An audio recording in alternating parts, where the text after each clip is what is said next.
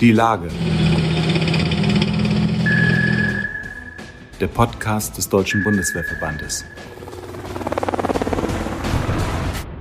Ja, liebe Mitglieder und Freunde des Deutschen Bundeswehrverbandes, ich begrüße Sie recht herzlich zu einer neuen Ausgabe unseres Podcasts Die Lage. Diesmal wollen wir über den Evangelischen Kirchentag sprechen, der vor wenigen Tagen in Nürnberg stattgefunden hat. Mit dabei aus unserem Bundesvorstand war der erste stellvertretende Bundesvorsitzende Stabsfeldwebel Thomas Schwapperer, der eine Menge erlebt hat, vor allem einen sehr politischen Kirchentag. Kein Wunder in Zeiten von Zeitenwende und Krieg in der Ukraine. Herr Stabsfeldwebel, Sie haben den Deutschen Bundeswehrverband beim ersten Evangelischen Kirchentag seit der Corona-Pandemie vertreten. Mit welchen Eindrücken sind Sie zurückgekommen? Ich muss sagen, das ist der erste Kirchentag, den ich in meinem Leben besucht habe. Äh, von daher war das für mich auch äh, eine spannende Angelegenheit, dort anzureisen. Und ich muss sagen, ähm, ich war überrascht, wie lebendig tatsächlich so ein Kirchentag sein kann. Ich möchte ein Beispiel nennen. Am ersten Abend bin ich noch eine Kleinigkeit essen gegangen, war dann auf dem zentralen Platz, habe ich noch an dem Gottesdienst auf diesem zentralen Platz äh, teilgenommen und der war tatsächlich so lebhaft und hat so eine positive Grundstimmung äh, feststellen können. Das hat mir richtig Spaß und Freude bereitet und ich war tatsächlich überrascht. Insgesamt, wenn ich äh, alles, was ich dort gesehen habe, bewerte, äh, ist es eine tolle Veranstaltung. Es treffen sich tatsächlich Christen, evangelische Christen aus ganz Deutschland, kommen dort zusammen äh, diskutieren, aber tatsächlich die positive Grundstimmung, die überwiegt. Ähm, sind Sie in Uniform unterwegs gewesen während des Kirchentages? Am ersten Tag, als angereist bin, war ich in Zivil unterwegs. Äh, am zweiten Tag war tatsächlich ein Gottesdienst, äh, durch den ich, zu dem ich eingeladen worden bin vom evangelischen Militärbischof. Dort bin ich selbstverständlich dann in Uniform aufgetreten. War auch ganz amüsant. Ähm, ich bin im Hotel in Uniform äh, den Aufzug runtergefahren. Da war eine andere Besucherin des Kirchentages, die dann genau auf das Namensschild geschaut hatte. Wer sind Sie? Weshalb sind Sie hier? Man kam alleine durch die Uniform mit den Menschen viel leichter ins Gespräch. Und ich muss sagen, ich habe nur positive Begegnungen gehabt in Uniform. Wir kommen danach später noch mal, darauf später nochmal, wie das ist, mit der Uniform bei so einer Veranstaltung zu sein. Sie sind evangelischer Christ und haben sich trotzdem eines Tages entschieden, Berufssoldat zu werden. Wie geht das eigentlich zusammen? Denn die Friedensbewegung, die früher wahrscheinlich noch enger mit der evangelischen Kirche verbunden war, glaubt, dass man das kaum vereinbaren kann. Aber ich glaube, da haben sich auch die Zeiten geändert. Da haben sich insgesamt die Zeiten geändert und ähm, ich selber habe damals eher mit der Kirche gehadert. Ich komme aus Mörfelden-Walldorf und damals war dort äh, die Auseinandersetzung die Startbahn 18 Westen. Da war unsere Kirche vor Ort, die war sehr politisch. Das fand ich damals etwas schwierig. Ich habe das dann äh, trotzdem akzeptiert. Äh, mit meinem Glauben konnte ich das vereinbaren und auch die Institution Kirche konnte ich ein Stück weit verstehen, nicht in Gänze, dass sie sich auch ein Stück weit politisch engagiert. Insgesamt äh, habe ich dort nie einen Widerspruch gesehen in meinem Dasein als Christ und in meinem äh, Beruf als Soldat. Ich glaube nicht, dass das Dinge, die diametral auseinandergehen, sondern es gibt viele, viele Dinge, wo wir gemeinsame Werte vertreten. Und wenn man Werte vertritt und Werte verteidigen möchte, dann muss man unter Umständen auch zur Waffe greifen, weil wir sind tatsächlich als Bundeswehr eine Parlamentsarmee und verteidigen die Bundesrepublik Deutschland in der Art, wie wir leben. Und dazu gehört die religiöse oder die religiöse Freiheit dazu und die verteidige ich damit. Deswegen ist das absolut miteinander vereinbar. Wir haben eben schon kurz darüber gesprochen. Am Ende des Kirchentags konnte man in vielen Medien auch lesen oder auch hören oder sehen, dass sich viele Beobachter einig waren, dass es ein eher politischer Kirchentag gewesen sei. Zum einen war der Bundeskanzler auch Gesprächspartner, Olaf Scholz war am Podium, zum anderen aber auch der Generalinspekteur General Carsten Breuer. Man kann dadurch den Eindruck gewinnen, dass so ein Krieg, wie wir ihn jetzt seit Februar 2022 zwischen Russland und der Ukraine erleben, äh, dieser Krieg, der an der NATO-Ostgrenze auch spielt, verändert offenbar auch einen Kirchentag. Ist das ein Thema gewesen? Hat man das immer wieder auch gehört? Ist das immer wieder, wahrscheinlich hat es eine Rolle gespielt an vielen Stellen? Also ein Kirchentag, insbesondere die Evangelischen, die waren schon immer relativ politisch. Jetzt spielt natürlich auch tatsächlich der Krieg eine große Rolle bei den ganzen politischen Diskussionen. Es gibt auch dort in der Kirche Menschen, die komplett tatsächlich jede deutsche Beteiligung an der Auseinandersetzung fordern. Wir hatten vor dem Gottesdienst, äh, den ich besucht hatte, auch äh, eine kleine Gegendemonstration, Menschen, die ganz ruhig dagegen protestiert haben. Das gehört in der Demokratie dazu, dass Menschen ähm, auch andere Meinungen vertreten. Das ist vollkommen in Ordnung. Äh, aber ich glaube, ja, er ist noch ein Stück weit ähm, politischer geworden, weil man sich jetzt tatsächlich damit auseinandersetzen muss, Kirche und Krieg Wie kriegen wir das in, miteinander vereinbart? Wie steht Kirche zu einem Krieg, wenn Soldaten tatsächlich in einem Krieg sterben? Das sind ja auch Christen, die sterben. Es gibt Christen, die tatsächlich dann auch andere Christen töten. Das passiert in so einem Krieg. Das ist eine schwierige äh, Frage, die, denke ich mal, auch viele Christen umtreibt. Aber letztendlich es gab keine größere Auseinandersetzung mit uns Soldaten, es gab keinen größeren Gegenwind gegen uns. Es wird kritisch diskutiert, aber das gehört dazu. Und äh, ich finde das gut, dass Christen, dass auf einem Kirchentag das diskutiert wird, denn das ist eine breite gesellschaftliche Diskussion, äh, die geführt werden muss. Äh, wie setzen wir unsere Soldaten ein oder wie setzen wir die Bundeswehr ein? Was macht die Bundesrepublik Deutschland in Unterstützung der Ukraine, dass das auch gesamtgesellschaftlich diskutiert werden muss. Und da ist so ein Kirchentag genau das richtige Forum dafür. Insofern, ja, man diskutiert Sicherheitspolitik mit einem anderen Blickwinkel, als man es beispielsweise vor 20 oder 30 Jahren getan hat. Das ist äh, unübersehbar in der Tat und auch unüberhörbar. Sieben evangelische Militärseelsorger haben ja im Februar unter der Überschrift Maß des Möglichen genau die Perspektiven evangelischer Friedensethik angesichts des Krieges in der Ukraine beschrieben, unter Führung von Militärbischof Völlenberg. Der Bundeswehrverband ist traditionell eng mit der Militärseelsorge verbunden. Das gilt seit 67 Jahren, die er besteht.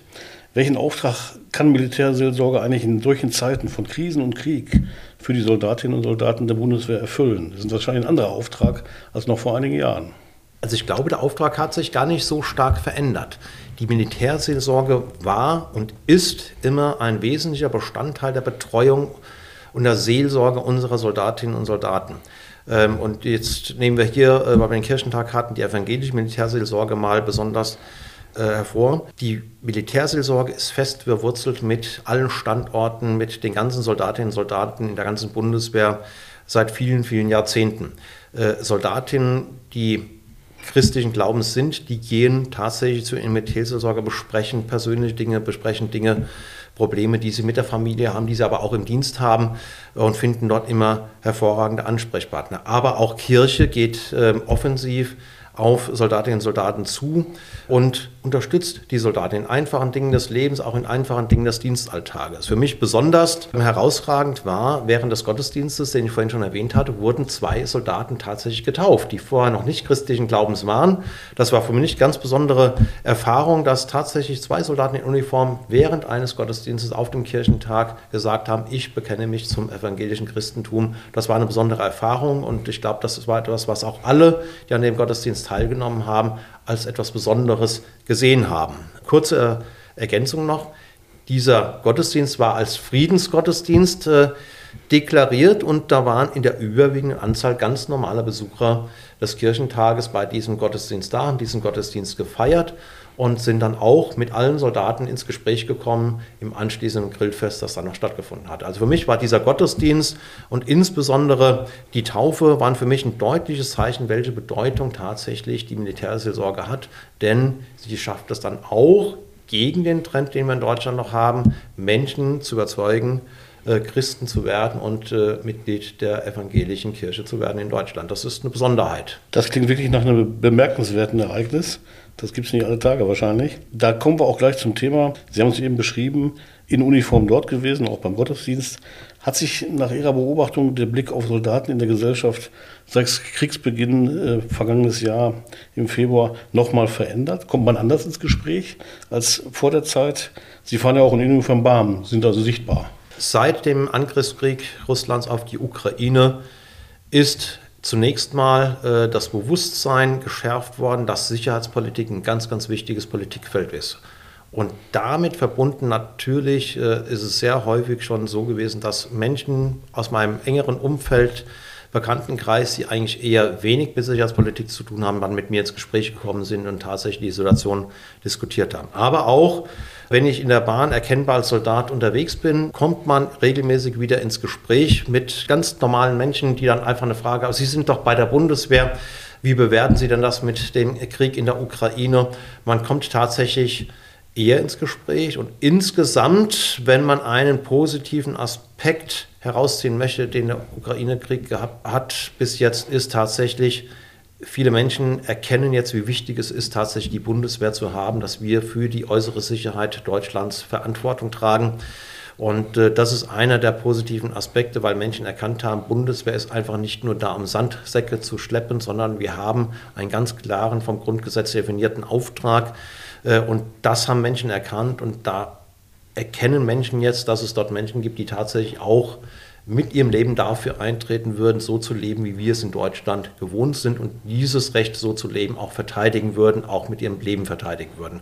Da merkt man schon, da ist tatsächlich eine Veränderung derzeit im Gange und äh, viele Menschen können das auch richtig einordnen.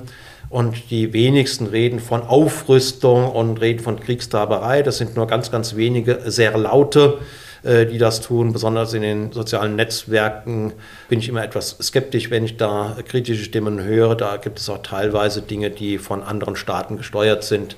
Das ist eine laute Minderheit. Die Masse der Menschen sind tatsächlich mittlerweile froh, dass es die Bundeswehr gibt und die auch sehen, mit dem Sondervermögen, mit den Anstrengungen, die jetzt die Bundeswehr übernimmt, versuchen wir tatsächlich die Verteidigungsbereitschaft weiter zu erhöhen, die Einsatzbereitschaft der Bundeswehr zu steigern.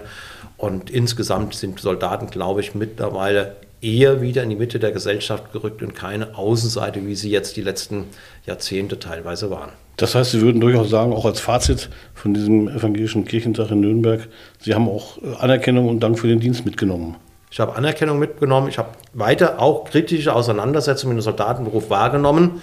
Ähm, hier muss man aber, und das ist die Aufgabe eines jeden Soldaten, immer wieder sagen, wir müssen Unterschiede klar benennen, dass nicht jeder Soldat aus jedem Land mit jedem Soldat aus jedem anderen Land vergleichbar ist. Wir als Parlamentsarmee, wir mit der inneren Führung, wir haben einen deutschen Bundeswehrverband, also eine Interessenvertretung für Soldatinnen und Soldaten. Das gibt es in vielen anderen Ländern nicht. Wir haben eine ganz andere Definition des Soldatenberufs, äh, wie er auch in der Gesellschaft verankert ist. Und das ist eine Besonderheit des deutschen Soldatenberufes, das möchte ich an dieser Stelle explizit herausheben, äh, die wir so in vielen anderen Ländern nicht kennen. Aber wichtig ist für uns als deutsche Soldaten, das müssen wir auch im ganz normalen Dialog mit dem Bürger äh, den wir jeden Tag führen, auch in der Bahn mit Zufallsbekanntschaften, die man dann macht, denen muss man das erklären und dadurch weckt man auch Verständnis und dadurch klärt man ein Stück weit auch die Deutschen auf. Das klingt so, als wenn dieser evangelische Kirchentag für den Stabsfeldwebel Thomas Schwappacher nicht der letzte war. Also ich habe schon geguckt, der nächste ist in zwei Jahren in Hannover. Ich habe mir den Termin schon im Kalender eingetragen, werde ihn sicherlich wieder besuchen. Vielen Dank fürs Gespräch. Gerne.